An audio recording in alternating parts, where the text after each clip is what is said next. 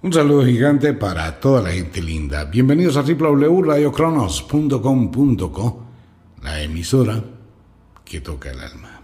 Entremos a un tema, mentiras de la Biblia.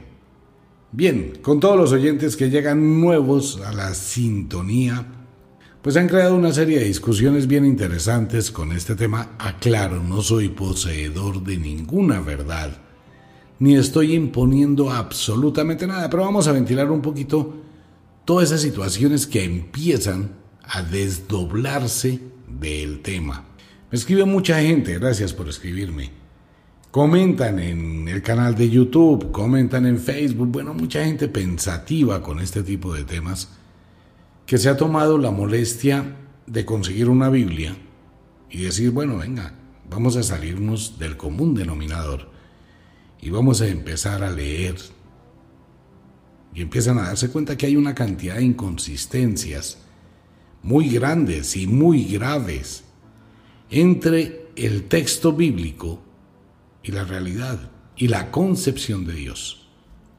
Si consideramos a Dios como un ser bueno, bondadoso, amable, un ser de amor omnipotente, omnipresente, eso quiere decir que está en todas partes al mismo tiempo que tiene todos los poderes al mismo tiempo, un superhéroe, y que es un Dios que nos han enseñado que es benévolo, amable, cariñoso.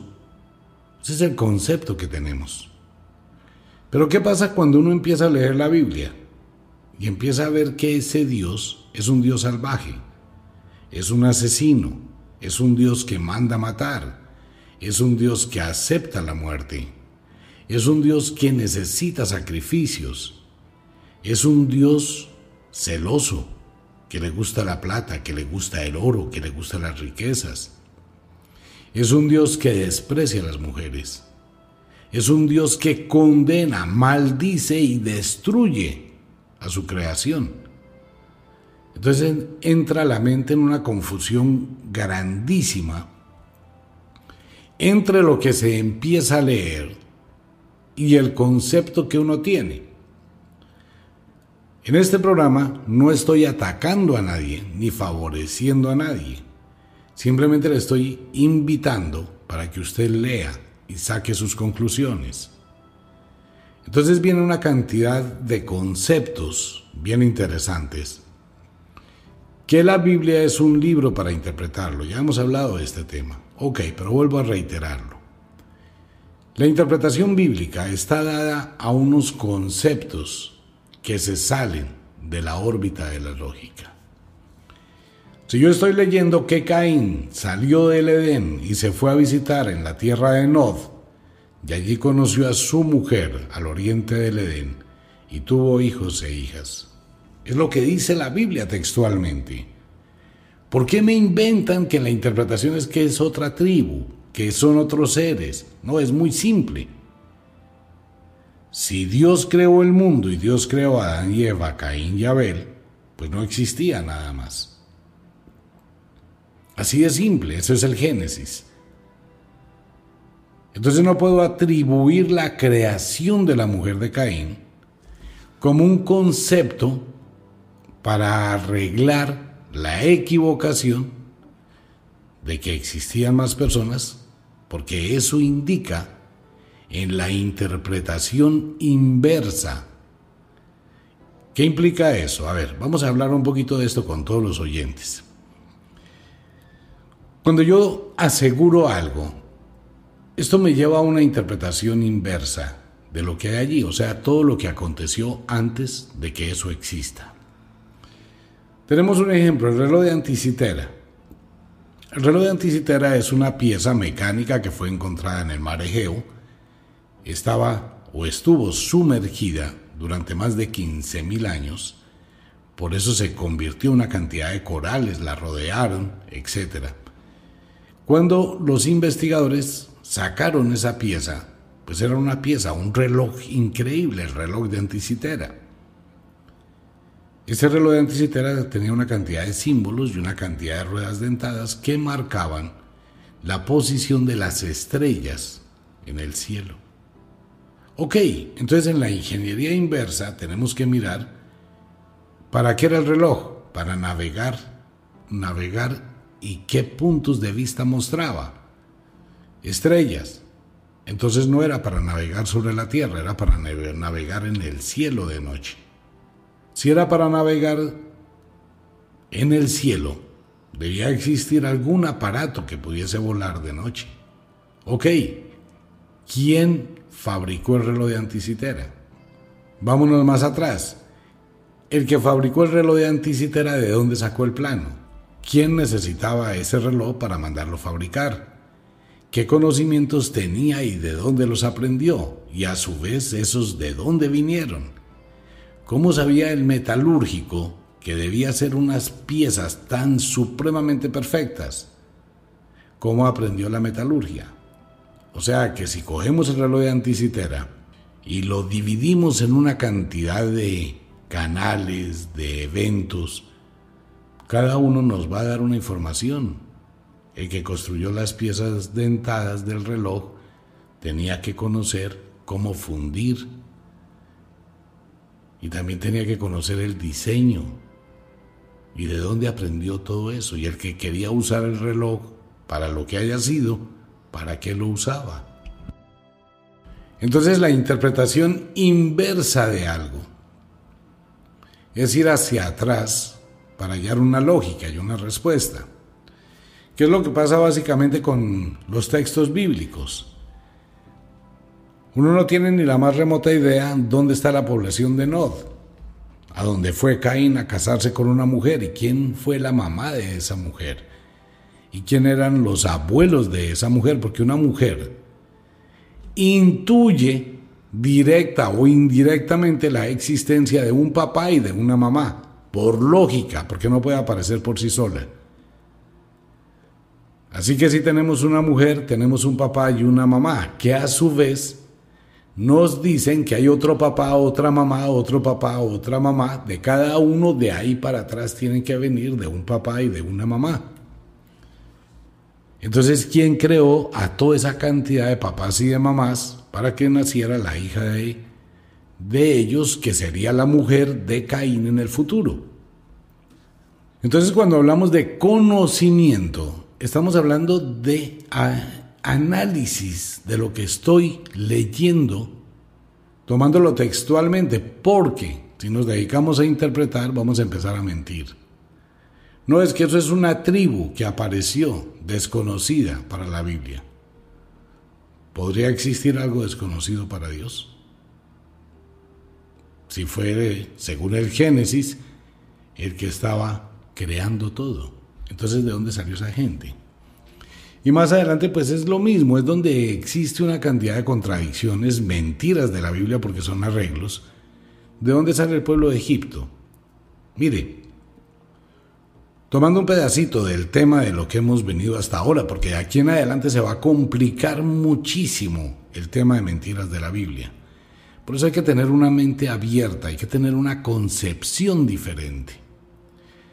Cuando Dios produce el diluvio universal y mata a toda la gente, el tiempo transcurrido entre el diluvio universal y las doce tribus que abandonan Canaán posteriormente se convierten en las tribus de Israel. Pues ¿qué pasó con esas doce tribus? Pues que no existía más gente en el mundo, no existía muchísima gente en el mundo. Entonces, la pregunta es, si no existía tanta gente en el mundo, ¿de dónde sale los demás pueblos como Sodoma y Gomorra porque están ahí pegaditos después de Noé. ¿A qué horas nació Sodoma y Gomorra? O ellos no se murieron por el diluvio. Pero Dios los mandó matar con una bomba nuclear. Después están los egipcios, pero ¿de dónde salió tanta cantidad de egipcios? Si no existía. Entonces en el concepto bíblico, en el cronograma, hay un arreglo de saltos a conveniencia. Eso es lo que lleva a pensar. Pero ahora viene un problema, el problema de la fe.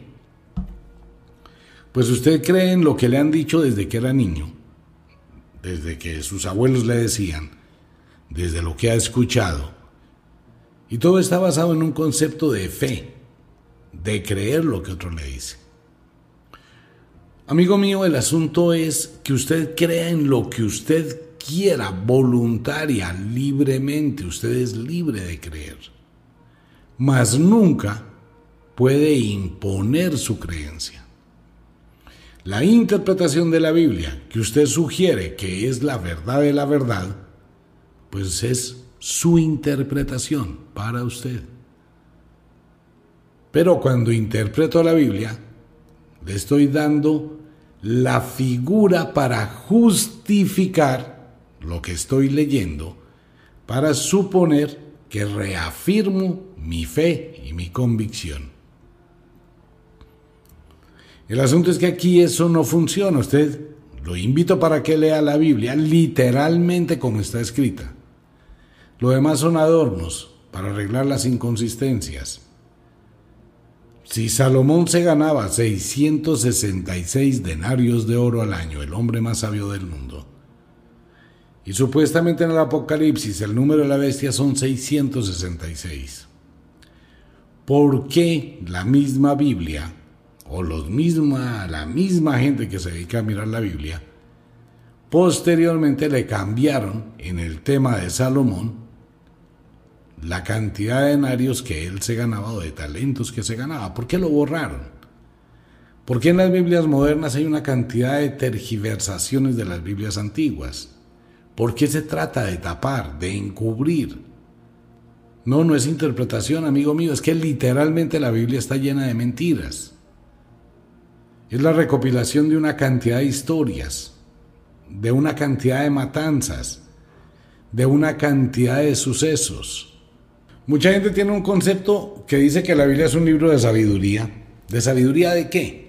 ¿Cuál es la sabiduría? Cuando usted empieza a leer la Biblia va a encontrarse con una cantidad de situaciones eh, que más parece un, el diario de una matanza, de una guerra, porque que usted no encuentra nada de amor ni va a encontrar motivación, ni va a encontrar apoyo espiritual, ni va a encontrar, léala.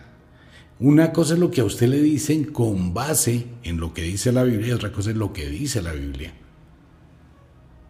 Cuando entramos a este tema de mentiras de la Biblia, que es muy difícil hacerlo, por la cantidad de situaciones que hay en la mente humana, por la cantidad de cosas que tiene la gente que han sido limitaciones al espíritu, y ese, esa dualidad increíble entre la realidad y la fantasía.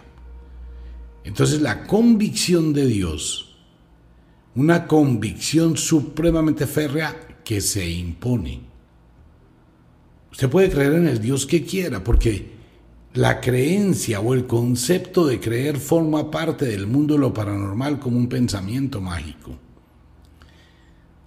La persona que desarrolla una creencia interior, que sería mejor denominar la confianza, está generando un poder en su mente. Entonces, yo creo en que ese Dios me va a ayudar y entonces yo empiezo a hacer cosas en la vida, logro mis objetivos, pero supongo que fue ese Dios el que me ayudó.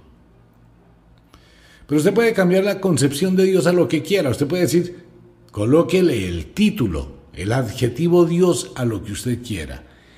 La diosa calavera, la diosa muerte, el dios bombillo, el dios astrur, la diosa sarina, la diosa muerte, el dios pepino, el dios conejo, el dios chiva, la diosa chakti, Existen todos los dioses que usted quiera, amigo mío, para lo que usted quiera. Dioses para el sexo, dioses para el dinero, dioses para el gozo, diosas espectaculares para el sexo, como la diosa Venus, la diosa Afrodita, la diosa Isis. Entonces el adjetivo Dios usted lo puede complementar con lo que usted quiera. Si usted en su mente le da el poder a su creencia, su creencia es real. Claro, usted puede confiar en el poder de las nubes Y si se unifica con el poder de las nubes, tendrá el poder de las nubes. Si usted se unifica con el poder de la luna, tendrá el poder de la luna. Si se unifica con el poder del sol, Dios sol, el Dios sol hay que levantarse uno todas las mañanas, darle gracias porque existe. El problema aquí en qué radica. Cuando estoy considerando algo y lo estoy imponiendo a los demás como realidad. La Biblia es el único libro religioso de todo el planeta Tierra. Es el único. No existen más religiones. Todas las religiones que están basadas en la Biblia, en las leyes de Moisés, por eso digo, después de esto, cuando vamos a entrar la semana entrante a las leyes de Moisés, que es la charia, las leyes mosaicas que son supremamente salvajes, donde Dios pide que si una mujer toca al hombre en sus partes genitales, hay que amputarle las manos a la mujer. Hay que cortarle la nariz a la mujer. Hay que desfigurar a un niño que roba. Por eso hacemos este paréntesis un momentico. La Biblia es el libro que se impuso como ley. ¿Y cómo se impuso ese conocimiento? A muerte. Usted tenía dos opciones.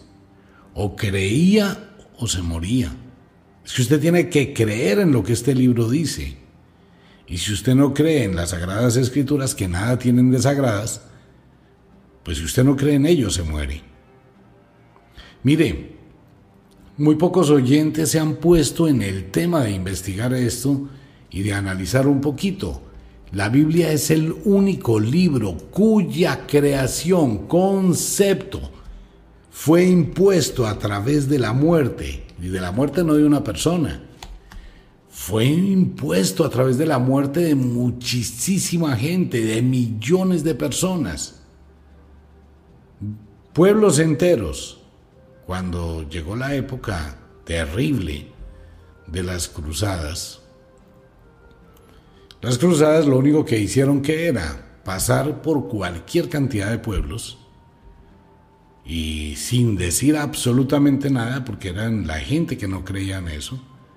Entonces cogían a un pueblo, lo masacraban, los mataban, los metían, los empalaban, los colocaban, por ejemplo, las mujeres que estaban embarazadas, las mataban abriéndoles el vientre, y el, espectáculo era totalmente dantesco, terrible, pero era el mensaje que le enviaban a los demás pueblos para que la gente se convirtiera. En todas las religiones del mundo, en absolutamente todas, todas, todas las religiones en las que usted busque, en todas las religiones del mundo, la religión de la Biblia es la única con todas las variantes que tiene religiones, porque de la Biblia se desprenden muchísimas religiones. Es la única que se ha impuesto a muerte. Tanto así que después de que la iglesia impone el concepto bíblico de Dios, empieza a pasar algo muy tenaz, ¿no? Que son donde la iglesia coloca una limitación a los seres humanos y a los pensadores y a cualquier cosa que se quisieran interrogar. Durante mil años, mil, no hablo de cien ni de veinte días, mil años, desde el 400 al 1500 aproximadamente, la iglesia, que es la época medieval, la época del oscurantismo, la idea, la idea de la iglesia era combatir cualquier residuo de conocimiento antiguo, cualquier cosa que se saliera. Era la adoctrinación total de las generaciones. Por eso ahí fue donde los famosos evangelizadores empezaron a viajar por todo el mundo, acompañados del ejército, a matar a toda la gente, a quemar todas las cosas de otras culturas. Las cruzadas fueron lo más salvaje. Pero la gente no lee, la gente no investiga. A usted solamente le dicen sí, la Biblia y Dios. Y va cada ocho días a la iglesia, o llora, o pide. Tiene una cantidad de Cristos en su casa, una cantidad de imágenes, una cantidad de cosas de la Biblia, pero nunca se puso a investigar. ¿Qué pasó con mil años? ¿Cuántas generaciones hay en mil años de destrucción? Se hizo de tal manera para que no quedaran recuerdos. Se persiguió todos los conocimientos antiguos. Pero ¿qué ocurrió? Que el oscurantismo solo fue para una parte del mundo, todo lo que era Europa y Medio Oriente. India no lo tocó el oscurantismo, China no lo tocó el oscurantismo, una parte de Rusia sí, Suramérica no, Latinoamérica no, porque ellos llegaron en 1492, cuando se acabó el oscurantismo. Pero entre el 400 y el 1400, la desgracia fue total en el Medio Oriente y en Europa. Terrible. Las matanzas, eso fue salvaje.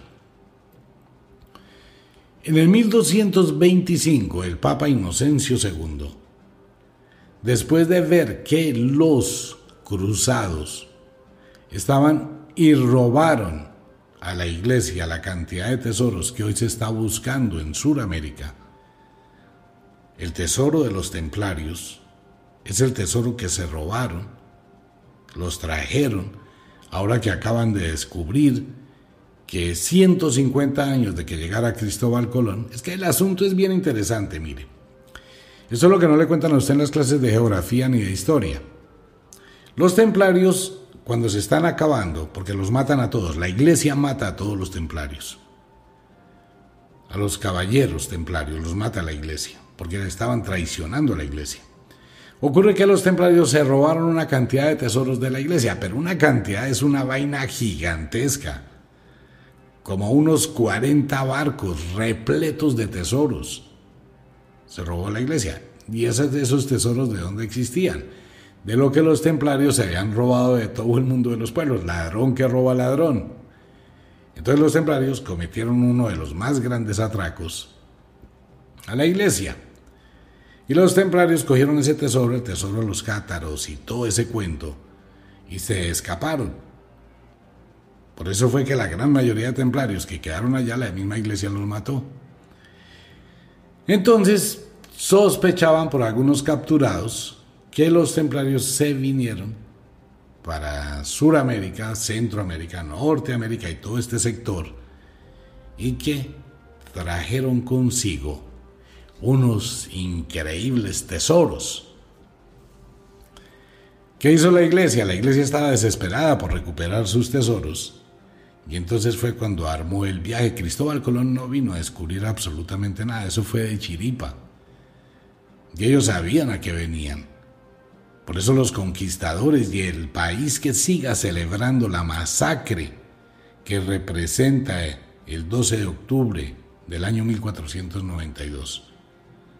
Aquí no vino ningún conquistador, vino una parrandada de asesinos, que era lo que traía Cristóbal Colón no más solo asesinos. ¿Detrás de qué venían? De buscar el tesoro. Por eso cuando llegaron a México y empieza la pelea, empezaron a averiguar dónde estaba el oro. Y en México les dijeron que en una laguna muy al sur, el cacique se bañaba en oro, que fue cuando pensaron que ese tesoro estaba en la laguna de Guatavita, en Colombia. Nadie sabe si realmente fue así o no ni dónde está enterrado, si es que está todavía enterrado, o si alguien lo descubrió y no dijo nada. Pero la idea del viaje de Cristóbal Colón era perseguir a los templarios que se habían robado, el oro que se habían robado los pueblos, pero que era de la iglesia, pero que ya no era de la iglesia, y se lo robaron. ¿Por qué la iglesia actuó tanto en el Mediterráneo? Porque le interesaba tener el poder sobre todo lo que era la mercancía, la navegación, los puertos, porque era el poder para enriquecerse. Entonces detrás de la religión pues existía el negocio, que aún perdura todavía. El mismo negocio, el mismo control. Igualitico. Entonces la idea de Dios es una idea para el pueblo y es un negocio para quienes lo crearon. Ese es el problema de hablar de este tema. Que la información que nosotros tenemos es una información de fe, de pobrecitismo, de infelicidad. La gente cuando tiene un problema de conciencia, la gente cuando se considera que ha hecho algo mal, cuando estafó, cuando robó, cuando abortó, cuando mató, cuando mintió, cuando le puso los cachos al marido, cuando le puso los cachos a la mujer, cuando tiene una cantidad de problemas emocionales, de culpa de conciencia, piensa que el refugio es Dios para apaciguar los demonios de sus actos que le atormentan. Pero no se da cuenta que ese Dios no existe. Lo que existe detrás de eso fue un negocio que se creó con el tiempo. Por allá en los años 1200, cuando empieza la Inquisición, es la puntada final del oscurantismo. La matazón de gente por la iglesia y por los conceptos de Moisés. Las leyes de Moisés, que son impuestas en el Medio Oriente todavía y se llaman la charia. En Occidente vemos con dolor cuando se saca una publicación para salvarle la vida a una mujer en el Medio Oriente porque la van a lapidar. ¿Y por qué la van a lapidar? Porque tuvo sexo. Entonces empieza la información dantesca de que van a colocar, van a meter a esa mujer, la van a enterrar hasta la cintura, la van a dejar desnuda, todo su dorso desnudo, donde hay fabricantes específicos que hacen unas piedras ovaladas, con una sola pedrada no la matan, porque hay que torturarla. Está prohibido lanzarle la piedra a la cabeza hasta no haber destruido su torso, sus brazos y su espalda. Cuando la mujer ha sido golpeada por 500, por 800, por mil piedras en su torso, en sus senos, en su busto, en su rostro, ahí sí van a lanzar las piedras para que le golpeen la cabeza y la maten. Eso es la ley de Moisés. Porque sacarás a la mujer impía de tu casa la llevarás a las afueras de tu pueblo y será muerta a piedra para quitar el mal en medio de ti, dice la Biblia, y es lo que vamos a ver la semana entrante, que son leyes terribles que tal vez usted nunca se ha puesto a leerlas en el Éxodo. Esto no es fácil. Y empezar a mirar este tipo de temas, pues obviamente tampoco. ¿Por qué? Porque se entra en una crisis emocional, se entra en una concepción difícil de manejar, porque he tenido un concepto durante toda la vida, y que llegue alguien y diga, venga, eso no es así, eso sacude muchísimo. Por eso lo reitero, este no es un programa para todo el mundo, este es un programa para la gente que tiene una mente abierta. Es un programa netamente de investigación histórica, no de imposición de conceptos. Usted es libre de creer en lo que quiera. Si escucha este programa es bajo su libertad. Cuando algunos oyentes me escriben una cantidad de cosas impresionantes, los juicios no están hechos en el concepto de lo que usted cree, sino lo que usted conoce. Porque todo el mundo puede creer en una cantidad de cosas que no son ciertas y usted lo asume como cierto y sobre ese concepto únicamente suyo, usted actúa. Es que yo creo en Dios y usted no es nada para decir que Dios no existe, me dicen. Ajá, yo no, yo no soy nada, soy loco. Pero antes de que me siga juzgando, antes de que me siga insultando y antes de que me siga amenazando, coja la Biblia y léala. Porque es que si no la lee, Usted mismo se está engañando a sí mismo. Desafíe su fe. Rete su fe. Lo invito para que rete su creencia. Lea. Cuando usted lee, entonces después piense, analice, medite y ahí sí actúe o juzgue porque ya tiene una información. Pero decir una cantidad de cosas sin tener una información, sin leer, pues seguimos en el mismo juego.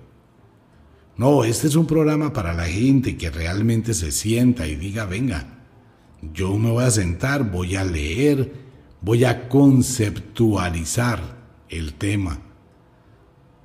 Si usted tiene una fe totalmente profunda, una fe totalmente fuerte, un poder grandísimo, de su convicción interior, pues esto no le va a hacer mella a su fe. ¿Por qué le hace mella a su fe mis palabras? ¿Cuál es la razón? ¿Cómo puede probar una fe si no es ante la duda? Pues vamos a suponer que soy un mensajero y le estoy probando su fe. ¿Por qué se, se molesta o pelea porque estoy probando su fe? Yo no he ido a buscarlo a nadie, a su casa a golpear. Usted ha llegado a este programa porque así ha querido y es la libertad suya de escucharlo o no.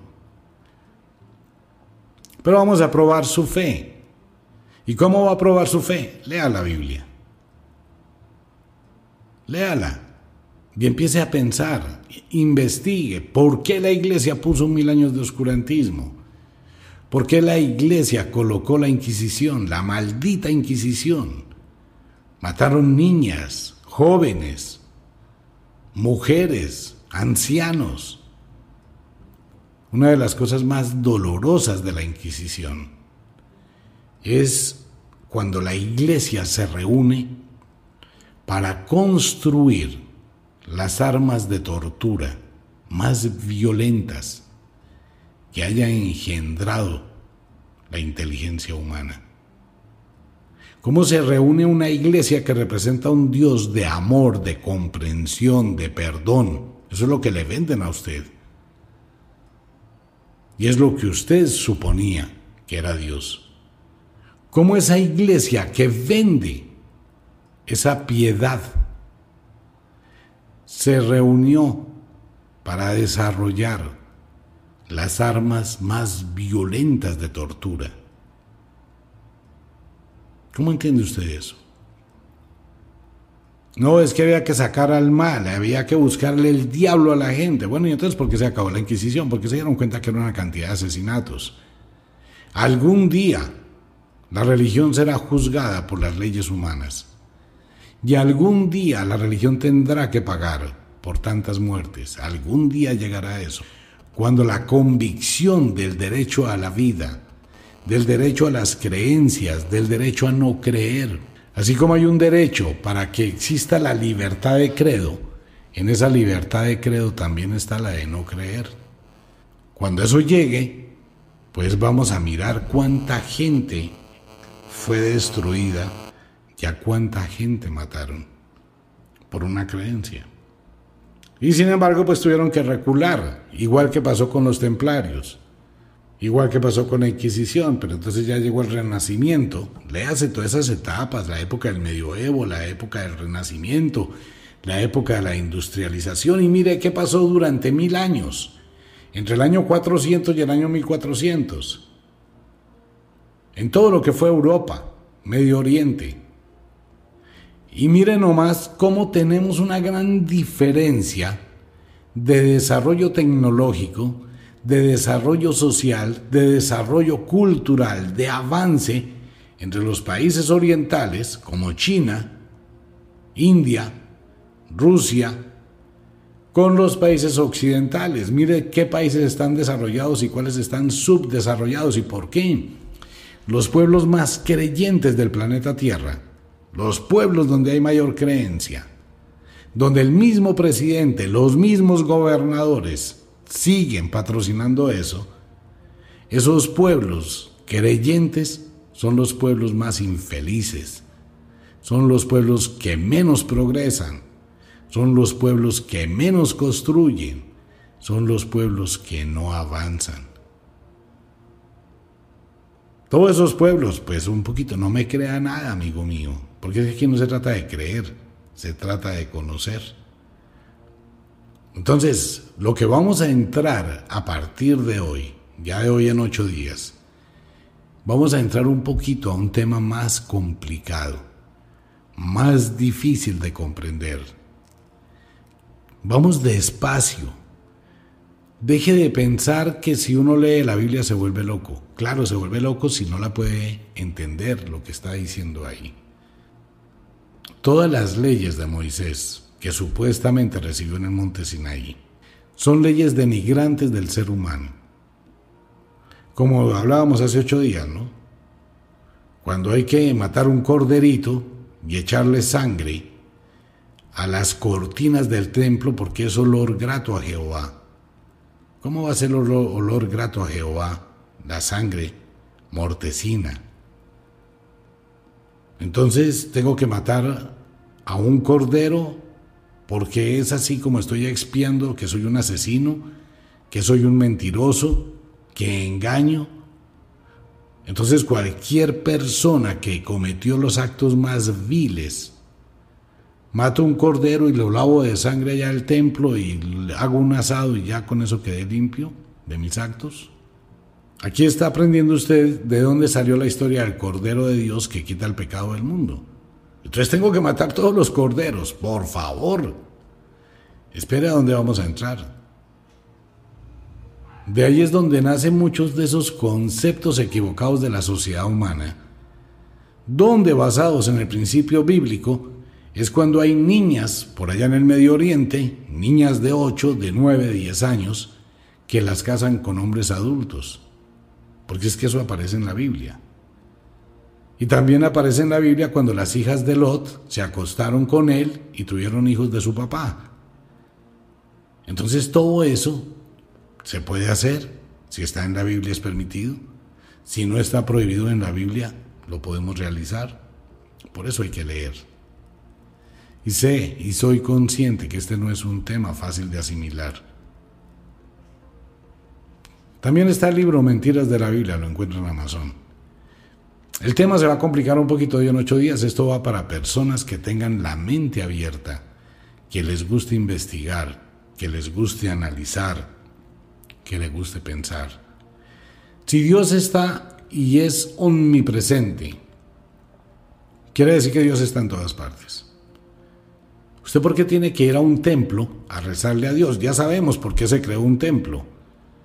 Porque fue el templo que Dios le mandó fabricar a Moisés. Pero si es Dios, ¿para qué Dios necesitaba un templo? Más adelante en la Biblia Salomón lo enfrenta y lo reta, reta a Dios y le dice, en un sueño se le aparece un ángel del Señor y le dice a Salomón que debe construirle un templo en la tierra. Otro templo más, ¿no? Porque el de Moisés ya se había acabado. Entonces Salomón dice, pero un momentico, ¿cómo así que tengo que construirle a Dios un templo en la tierra? Entonces Salomón dice, si el Eterno, y tiene todo el cielo de los cielos de los cielos, no los pueden contener, muchísimo menos un templo que yo le construya en la tierra. Y dijo, no, qué pena, yo no voy a poner a la gente a trabajar aquí, a construir un templo, una iglesia, ¿por qué no? Entonces cuando Dios se le revela, se lo da a Salomón y lo amenaza. Destruiré toda tu familia, destruiré tu vida, destruiré todo lo tuyo, pero no lo haré en ti. Dios le tuvo miedo a Salomón. Y dices, lo haré en la cabeza de tu hijo Roboam. ¿Por qué le tendría Dios miedo a Salomón? ¿Qué sabía Salomón de Dios porque no le comió carreta? Ok, entonces, si Dios es omnipresente, le hago una pregunta. ¿Por qué tiene que ir a un templo? ¿Y por qué tiene que pagar? Si usted puede, en el caso que Dios existiera, Dios estaría en su casa, en su habitación, en su cama, en el baño. Es omnipresente, estaría en todas partes. ¿Por qué tiene que ir a una iglesia? ¿Por qué no coge la Biblia y empieza a leerla en su casa, con su familia? Convierte su casa en un templo de Dios. Ah, pero ahí no funciona, ¿no? ¿Por qué usted no se vuelve el pastor de sí mismo? por decirle algo. ¿Por qué va a una iglesia? ¿Por qué no se vuelve el cura de su propia casa? Si Dios es omnipresente y está en todas partes, todas partes serían un templo de Dios. Porque así no funciona, amigo mío. Entonces el asunto es que usted es libre de creer en lo que quiera. Y al ser libre de creer en lo que quiera, no puede imponer su creencia. Esta creencia ha sido impuesta con la muerte de millones. Ha sido impuesta no para la libertad de que alguien quiera creer en lo que quiera creer. No, esta ha sido una creencia impuesta para que usted crea a fe ciega lo que otro le dijo. Y si no quería creer, lo mataban. Y por eso todo el mundo terminó creyendo. Este es un programa que no es para todo el mundo. Es solo para la gente que dentro de su interior hay algo que le dice, el poder lo tengo yo. Yo soy dueño de mi poder, yo soy dueño de mi destino, no por el permiso de un Dios ni por la bendición de un Dios. Es un tema complicado, pero bueno, vamos a seguir despacio. Antes de juzgarme, lea por favor. Antes de entrar en conflicto mental, investigue. Si no investiga, amigo mío, será exactamente lo mismo, palabras, palabras y palabras. Y por favor no me crea, porque lo que digo aquí en la emisora, no crea en ello. Le estoy dando los elementos para que usted se tome un tiempito, investigue. Nuevamente le recomiendo. Las Biblias modernas están tergiversadas, acomodadas y arregladas. ¿Quiere tener una información un poquito más veraz? Léase la Biblia de 1960 para atrás. Hay muchísimas versiones, todas muy buenas. Léalo. Mentiras de la Biblia. Los invito, el libro está en Amazon. Mentiras de la Biblia. Un abrazo para todo el mundo, Mario, en la ciudad de Bogotá. Un abrazo para usted. Nos vemos. Chao.